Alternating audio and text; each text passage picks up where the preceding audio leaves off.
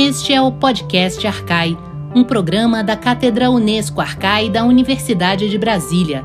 Cada episódio é dedicado a uma personagem que marcou a história do pensamento antigo.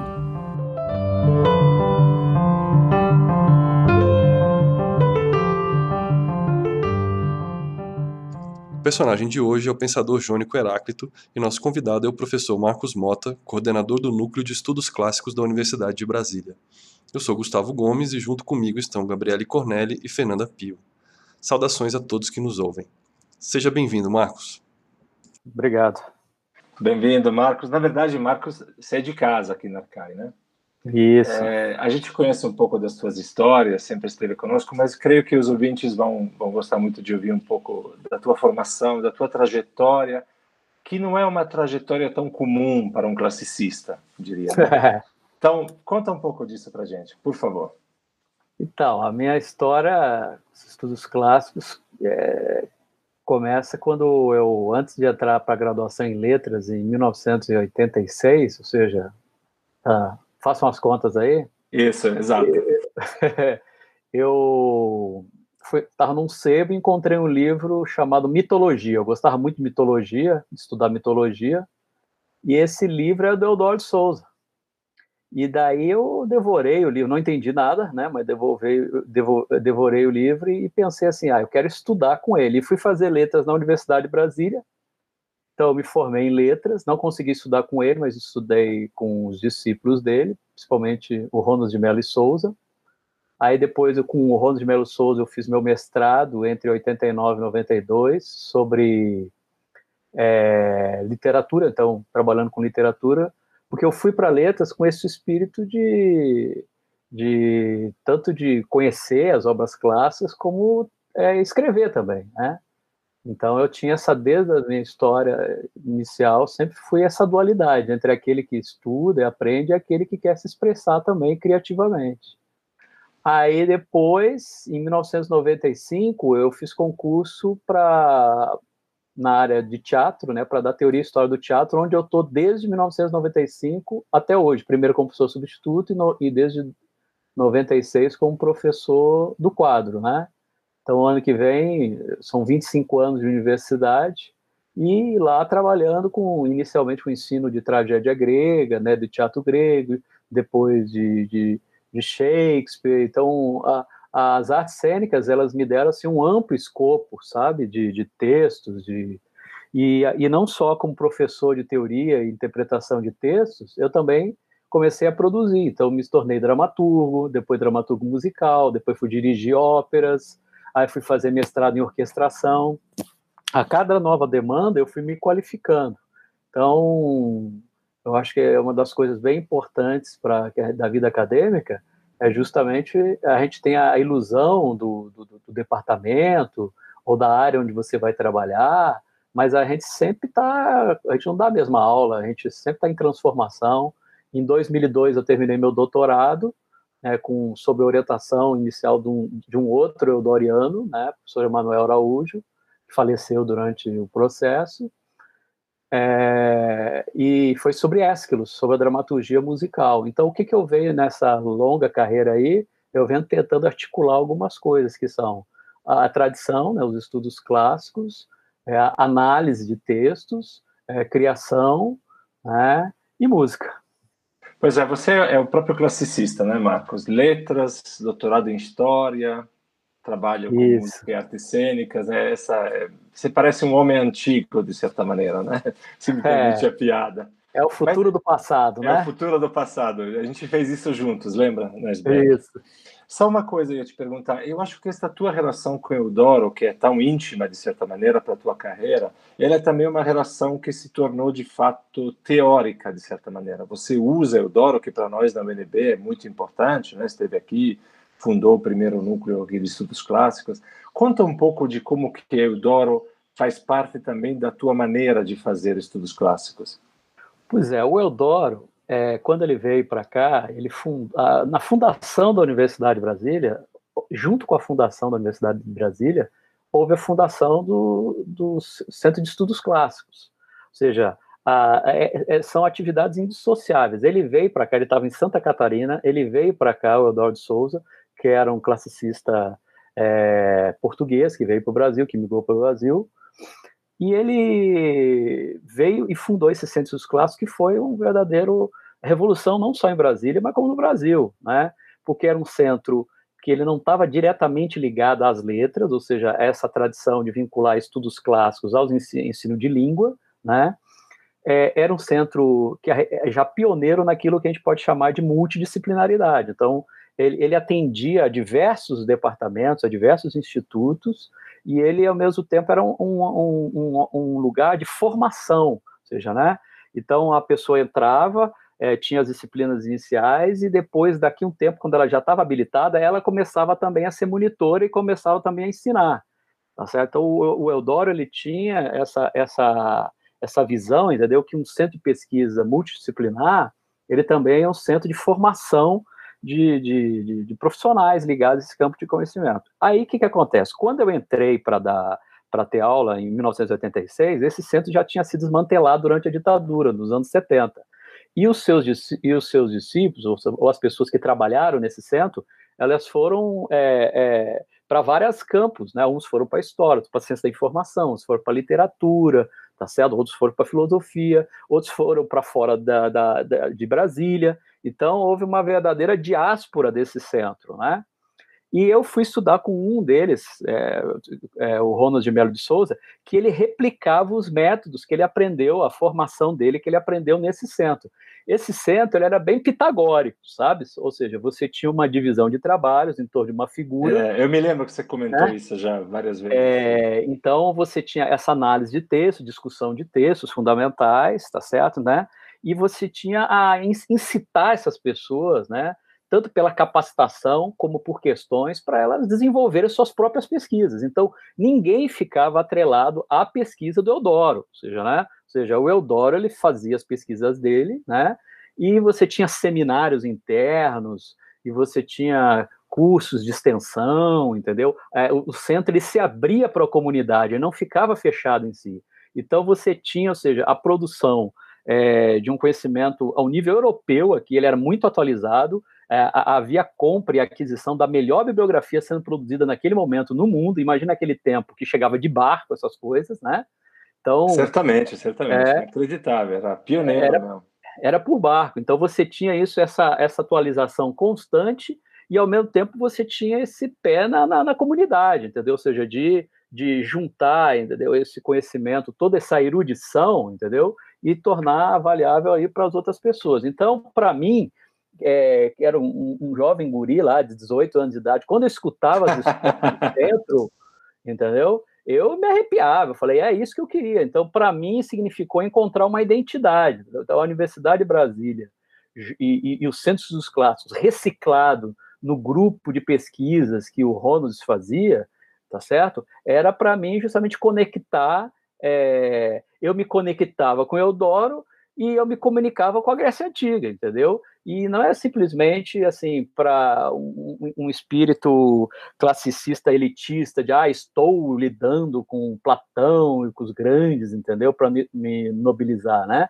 Na verdade, era realmente uma busca de conhecimento, a curiosidade, porque essa longa tradição ela, ela tem sido continuamente revisitada e vai continuar sendo revisitada e fornecendo por oposição, por complementariedade, diversas questões, né? Então, para mim, era uma forma de pertencimento, sabe? Então, eu, um jovem, entendeu, estava ali diante de contato com uma longa tradição que era muito maior que eu, e com isso, eu, eu, isso funcionava como uma catapulta, para frente e para trás, me movendo no eixo do tempo. Olha, muito, muito legal. É, é, é, inclusive, esse, esse ar de, de, de, de, de, atividade filosófica mesmo, né? Que às vezes, é, para muita gente, às vezes você chega num, num ambiente curso de filosofia, por exemplo, por aí, que, que é, é aquela coisa super escolar e tal, e que você está descrevendo realmente é, um, é, um, é, um, é uma experiência de, de, de, de, prática de filosofia, né, e de aprender dentro desse contexto da prática, né. É, vamos, vamos passar para o nosso personagem do dia, né. É, eu queria te perguntar o seguinte: como você chegou é, é, em Heráclito? Porque a gente quer falar de Heráclito, então, assim, o que, que aconteceu? Como é que você chegou em Heráclito? É, é, o que, que te atraiu? Enfim, como é que isso caiu no seu colo? Se é que caiu no seu colo? Enfim, fala um pouco para a gente como é que você chegou no Heráclito. É, isso, é dentro das, das, histórias e dos conhecimentos ligados a, aos centros clássicos e Eudoro, Heráclito ele é fundamental, entendeu, né? É, era, o, o ele não teve uma formação tradicional como a gente pensa. Ele não fez mestrado, ele não fez doutorado, entendeu? Ou seja, né, os títulos dele vêm ligados à erudição e às publicações dele, né? Então, ele escreveu um único livro que parece uma tese de doutorado, que é chamado Horizonte e Complementariedade.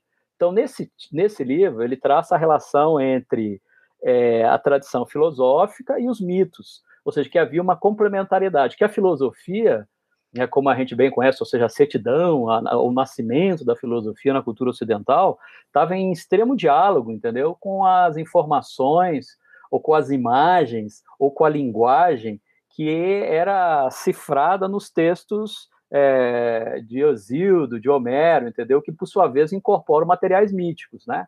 E esse e ele desloca é, quando ele vai fazendo essa, recu, é, essa recuperação da, da, da, tradição filosófica, ele desloca a posição de Eudoro, de Eudoro de Heráclito para o final do livro. E aquilo, esse, esse, essa inversão é realmente bem interessante, porque ele rompe com o eixo da cronologia mas ao mesmo tempo ele chama atenção muito para Heráclito. Para ele, para o Eudoro, o Heráclito representava um momento na história é, ocidental, entendeu? Onde você tem essa complementariedade entre imagem e conceito, sabe?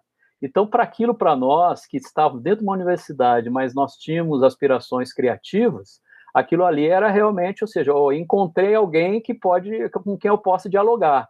Então, nesse, nesse momento, a partir disso, é que eu, eu, eu tomei contato com, um, com Heráclito. E é um contato que eu várias vezes retomei, porque depois é, de estudar o, o grupo de, de Eudoro, né, depois eu mesmo fui editar a obra de Eudoro, obras de Eudoro que não tinham sido publicadas ainda, editei, reeditar obras que tinham sido é, publicadas, a gente fez eu e o Gabriel essas reedições, e, e daí me aprofundei em, em, em Heráclito, tanto que eu lancei um livro, né, em 2018, justamente sobre Heráclito, né, uma nova, uma interpretação que não é muito canônica, ou seja, né, eu não segue os protocolos da filosofia, né, é onde eu vou trabalhar com dois conceitos fundamentais, que é a musicalidade, né, ou seja, não a música, mas a musicalidade da organização dos, dos, dos fragmentos, né, e vou também trabalhar com um conceito que é fundamental para você entender a cultura do passado e a nossa cultura, né, essa correlação aí, que é de performance, né? Então, Marcos, me permita só te interromper. Sim, pode falar. Você falou que não segue os protocolos da filosofia. Acho que você foi um pouco injusto consigo mesmo. Eu acho que o seu, o seu livro ele amplia os protocolos de interpretação normais, digamos assim, no sentido cuniano, né, da filosofia. E você tem de fato uma uma uma, uma leitura de Heráclito que é extremamente é, interessante e de fato que tive um pouco dessa tua perspectiva, dessa tua desse treinamento que você tem na área musical, né? Só para corrigir, não, não gosto que você é. mal de você mesmo. não, porque a minha pergunta é o seguinte: é que nos manuais da filosofia e também muitas publicações sérias há um sequestro de Heráclito, um Heráclito muito abstrato, sabe? fica se discutindo o monismo, o pluralismo e vários outros conceitos, eu acho que são relevantes quando você tem uma, uma, um, uma, uma visão de, de longe, né? Então, para mim, é, quando eu fui trabalhar, o que me atraiu mais é justamente que quando você pega, por exemplo, no Suda, né, que é uma enciclopédia bizantina, ele, quando ele resume e apresenta Heráclito, ele fala o seguinte, olha, e ele escreveu muitas coisas poeticamente, sabe?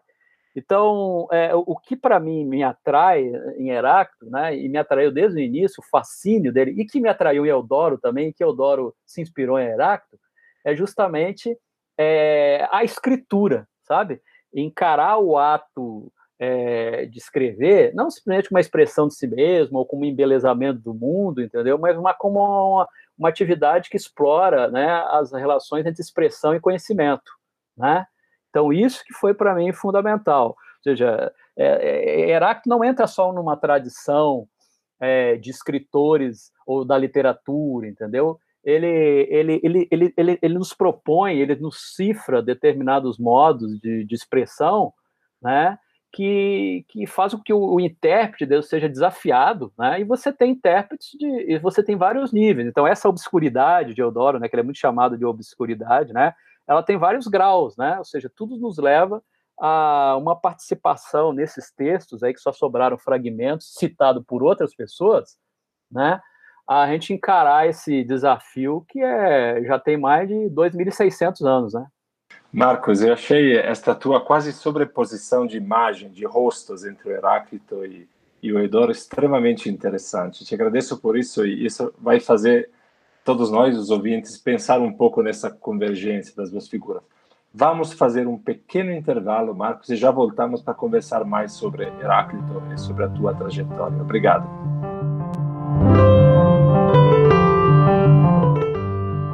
Você ouve podcast Arcai, da Cátedra Unesco Arcai sobre as origens plurais do pensamento ocidental, da Universidade de Brasília.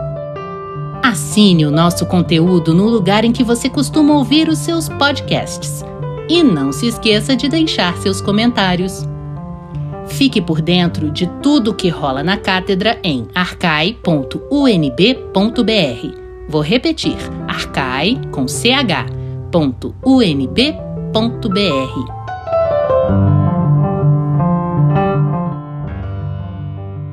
Estamos de volta então com a nossa conversa com o Marcos Mota sobre Heráclito de Éfeso. E, e Marcos, é, fala um pouquinho para a gente agora, é, antes da gente continuar aí é, navegando por esse Heráclito, que aliás queria te comentar que pô, ele, é, é, ele é realmente muito é muito legal você trazer essa perspectiva de, de um Heráclito que não é esse Heráclito que para mim que mexe com com, com, cosmologias e tal, esse Heráclito físico, né, que, que, que às vezes o Aristóteles tenta empurrar para a gente, né?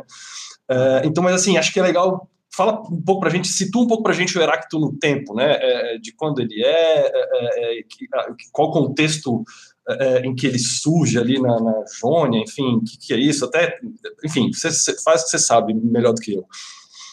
Olha, é, os, os, fatos que a gente sabe sobre ele, né, são, são como como muitos dos, dos escritores, sobre escritores antigos, sobre autores antigos, são são bem esparsos, né? A gente sabe que ele, coisas que são importantes, é, que ele é do século VI, né? Século VI antes de Cristo, e que ele foi, é, o foco dele, que ele ficou sempre ligado, é a cidade de Éfeso, que era uma cidade muito importante, né?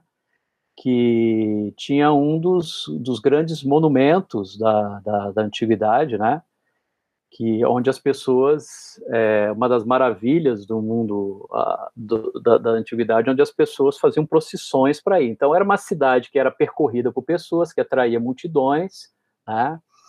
e os fragmentos dele podem ser lidos é, abstratamente como é, conceitualmente mas você começa a ver é uma das coisas que eu que tentei fazer no meu livro é que em parte esses fragmentos são como flashes de um cotidiano numa cidade é, uma cidade arcaica, ruidosa, barulhenta, e no qual, em alguns momentos, a explícita, é, como se fosse um álbum, né? É, do cotidiano dessa cidade, algumas cenas que acontecem lá, julgamentos, procissões, é, existe muitas referências a animais, tá certo? Existe um zoológico nos fragmentos, né, nos cento e poucos fragmentos que a gente tem, né? Existe é, é, em, a, a, a, é, referências a, profissões, entendeu? Então, é, é, é, um, é uma cidade urbana né, de considerável importância, né? E, e, e, há uma ambivalência nos fragmentos em relação ao som, sabe? É, ele fala, ele abre o livro dizendo, né, escutem não a mim, mas ao Logos, né, escutem ao Logos, né, esse Logos está em todas as partes, daí depois ele fala, escutem a mim, não esse Logos, né, e então ele, ele privilegia esse ato de escuta como acesso ao que está acontecendo, em vez de filmar, ele, ele, ele audiovisiona, né? Se a gente for, né, fazer essa fusão entre som e imagem aí, né? E ao mesmo tempo ele fala, desconfia da questão do sentido do, da audição, né? Então é, realmente o, o, que eu, se a gente pega os estudos contemporâneos de, de, de, som, entendeu? De estudos de som, da pressão do som sobre as cidades, você claramente começa a observar que existe uma reação de Heráclito a essa cidade populosa e ruidosa, tá certo, né? A paisagem sonora desse centro urbano. E na minha interpretação, que é isso que eu, que eu coloco no meu livro, entendeu? Uma das maneiras de ele é, reagir a essa cidade foi construir determinados objetos acústicos, que são esses fragmentos, né? Onde as pessoas, ao invés de se perderem na área pública, diante de eventos barulhentos, de rapisodos, de festividades religiosas, de julgamentos públicos, né? ele, ele, ele sai desse, desse, desse, dessa arena de discursos e de sons ruidosa e ele vai se concentrar numa escrita, né? ele produzindo esses pequenos flashes, né? como enigmas, como é, é, objetos sonoros, entendeu? Que, que até hoje as pessoas ficam decifrando, né? Então, é, grande parte do que eu, que eu tenho visto aí é que a, a, a, a Heráclito se vincula de uma maneira é, opositiva à sua cidade, né? Ele, ele, ele, segundo a biografia, ele seria é, da, da, elite dessa cidade, ele seria o que um, um, um, um, governante, um próximo governante, um rei dessa cidade aí, mas ele abdica disso é, em torno do irmão, e essa abdicação, esse sair da cidade, tá certo? Em busca de um espaço íntimo, de um espaço fechado, de um isolamento acústico disso, é, ele produziu esses fragmentos que até hoje é, no, no, nos maravilham, entendeu? Ou seja, né, as intrincadas relações textuais que, que a gente decifra aí também estão é, é, é, intrincadas é, interpretações do mundo e do universo no qual ele habita, sabe, né? Então, acho que Marcos, ele, ele acrescenta eu... mais sons a essa cidade, sabe? Exato. É impressionante, Marcos, o resultado dessa tua pesquisa, que muitos de nós já conhecem, não foi somente essa tua uh, identificação de onde está a música, de onde está a música no, no Heráclito e como a música também joga um papel importante para entender a, a, o lugar político e o lugar filosófico de Heráclito. Mas você também, nós sabemos, trabalhou musicalmente o Heráclito. Fala isso. um pouco sobre isso. Ah, essa é uma experiência muito gostosa que, é, que, que, ano passado nós reunimos diversos pesquisadores, o Fábio Vergara, né, é, o Roosevelt Rocha, é, nós, nós reunimos vários pesquisadores lá em Pelotas para fundar um grupo de estudo sobre a recepção da música da antiguidade. E vendo aquelas pessoas é, reunidas, mestrandos, doutorandos e, e pesquisadores né, em torno disso, eu tive a ideia de, para o próximo congresso, produzir um, um, recital a partir de textos da antiguidade, ou seja, é, transformar dramaticamente, musicalmente esses textos, né? Então eu fiz com Homero, eu fiz com Homero, trechos de Homero, e escolhi uns trechos de alguns fragmentos de, de Heráclito, né? Ou seja, né? É, porque a, na, na, experiência que eu tive, entendeu? É, a, a, os padrões rítmicos, os padrões sonoros que estão nos textos, eles nos ajudam a compreender esses textos, mas também eles nos impulsionam para atos criativos, né? Ou seja, o meu objetivo não é realmente fazer só uma música da, da, de, de 2.600 anos atrás agora, entendeu? Mas fornecer é, algumas é, chaves explicativas, porque para eu fazer essa, essas obras, eu tive que fazer um, uma análise filológica detida dos textos, né? Então, é, o resultado disso, que são as músicas, há uma intersecção. Isso tem sido muito da minha carreira, sabe? É, ou seja, eu faço coisas que aparentemente, eu trabalho em coisas que aparentemente são excludentes muitas vezes, né? Ou seja, né? Um, uma formação em determinado em filologia muitas vezes exclui uma formação em música e assim vice-versa, né? Mas em algum momento essas coisas é, se, se encontram e eu acho que eu estou no lugar certo, que é a universidade, que é o lugar onde essas coisas se encontram. E daí gerou esses, essa musicalização dos fragmentos. Ah, Marcos, então vamos, vamos ouvir um, um trechinho e a gente volta daqui a pouquinho.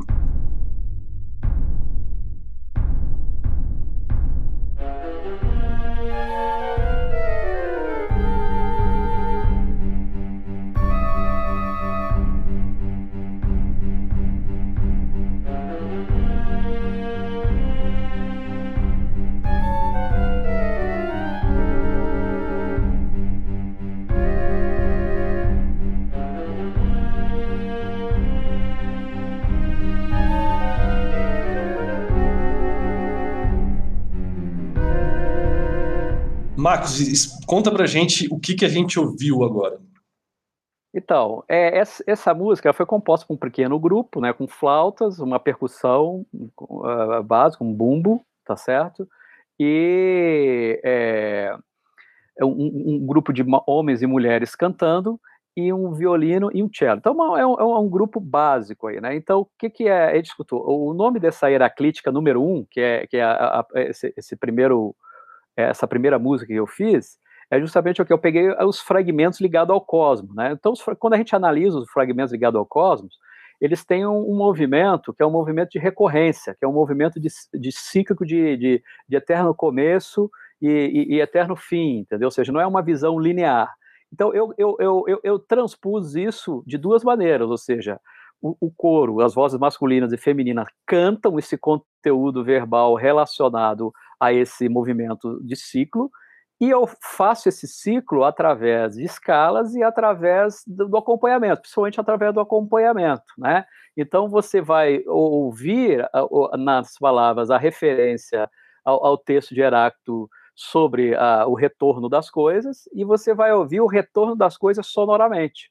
Então é isso que eu quis fazer, essa dupla experiência do referente do vocábulo e ao mesmo tempo do referente musical. É isso que vocês Ô, Marcos, deixa eu te falar uma história rapidinha aqui. É, e, e, na verdade, eu estou achando fascinante. Esse, eu até estava aqui pensando assim, como é que eu vou me referir a esse Heráclito do, do, né, que o Marcos está apresentando para a gente? Né? Eu pensei assim, parece um, um filósofo do, do, do, som e da sonoridade de tudo, né? Tipo assim, da natureza e tal. E, e aí eu lembrei de um, Enfim, tem um, eu lembro de um... É uma história boba, na verdade, porque no, no carnaval, né? E aí tá lá um tinha um cara com, com, com, com uma tatuagem grega no braço, é, escrito Pantarei, Pantarei né? E, e, claro, a gente atribui é. a, a, a, Heráclito, mas enfim, é, que significa tudo flui, né? É, é e aí eu fui puxar papo com ele e tal, e, e, e, é claro que ele disse que era do Heráclito e tal, né? E aí a pergunta que eu queria te fazer é, vem cá, isso, isso é do Heráclito mesmo? E, e, e, se, se é e se não é? E que, como é que isso, o que, que isso tem a ver com esse, com esse som da natureza, essa, isso que você está capturando aí do, do Heráclito?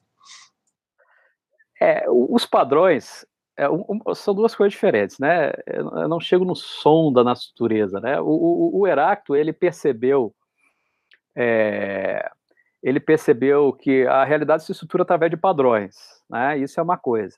Agora, a, esse, esse Heráclito mais pop, né?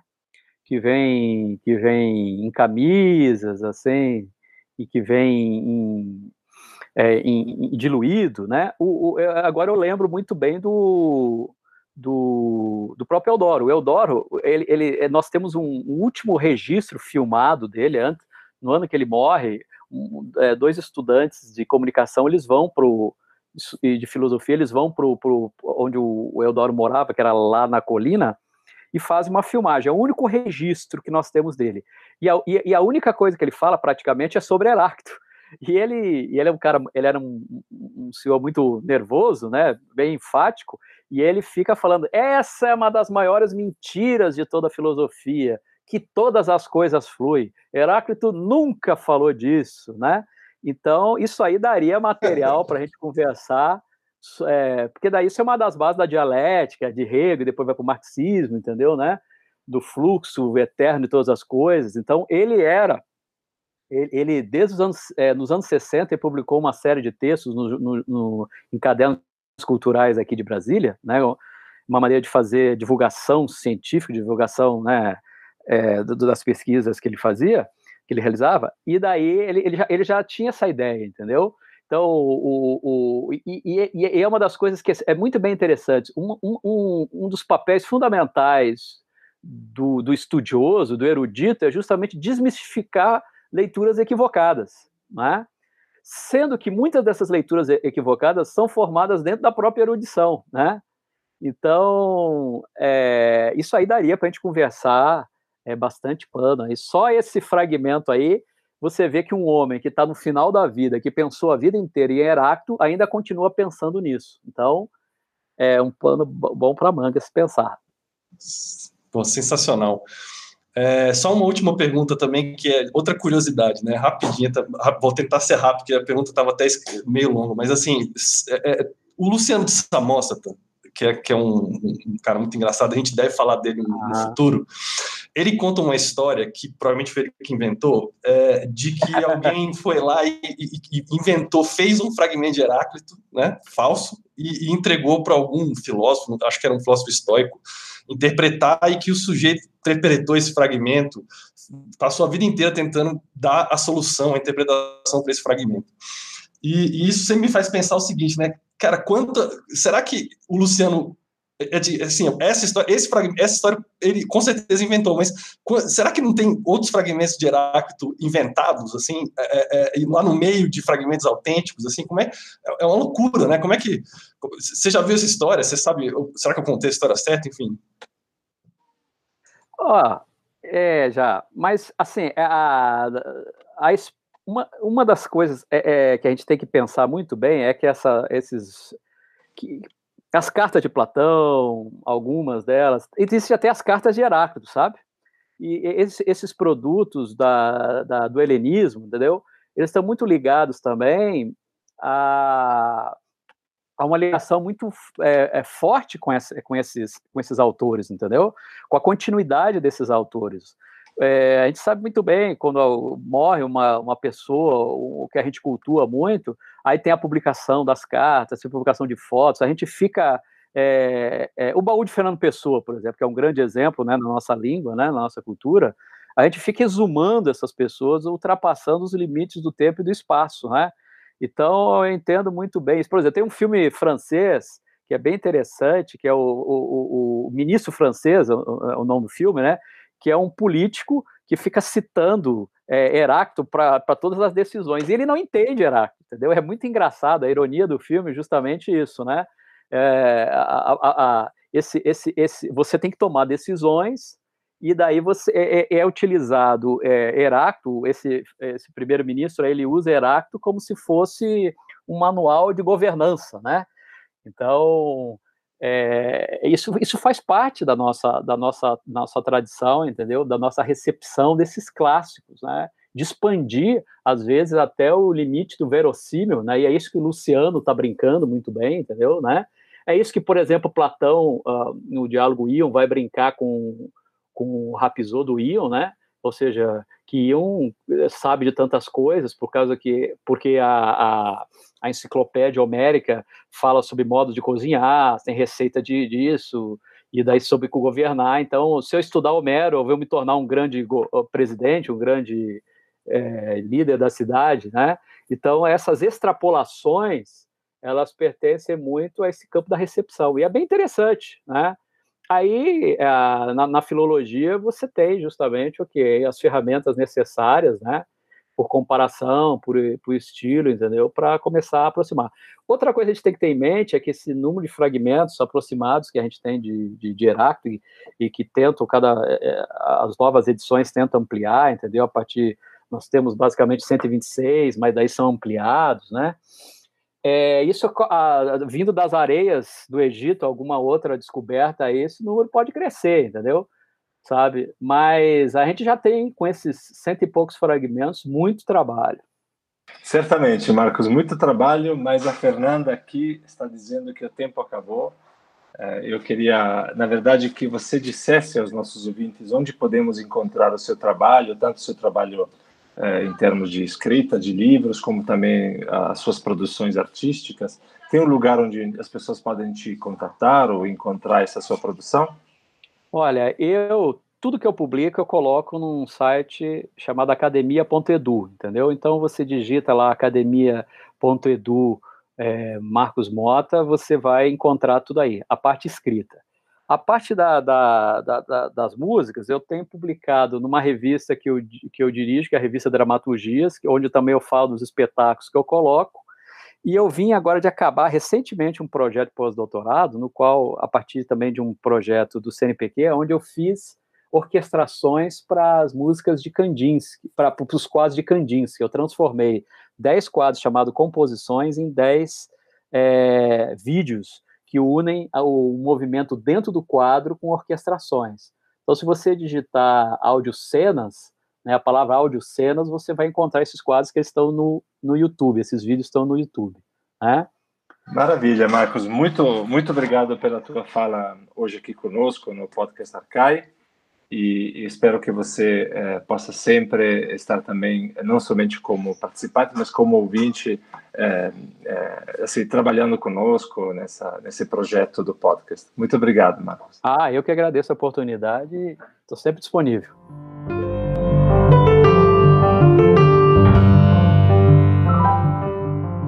Você ouviu Podcast Arcai, da Cátedra Unesco Arcai sobre as origens plurais do pensamento ocidental. Produção de Fernanda Pio, Gabriele Cornelli, Gustavo Gomes e Susumu Matsui. Locução Marcela Diniz. Trilha de Dan Bodan.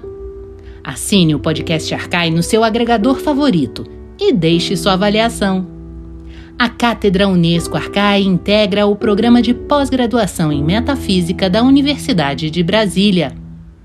Acompanhe nossas atividades em arcai.unb.br.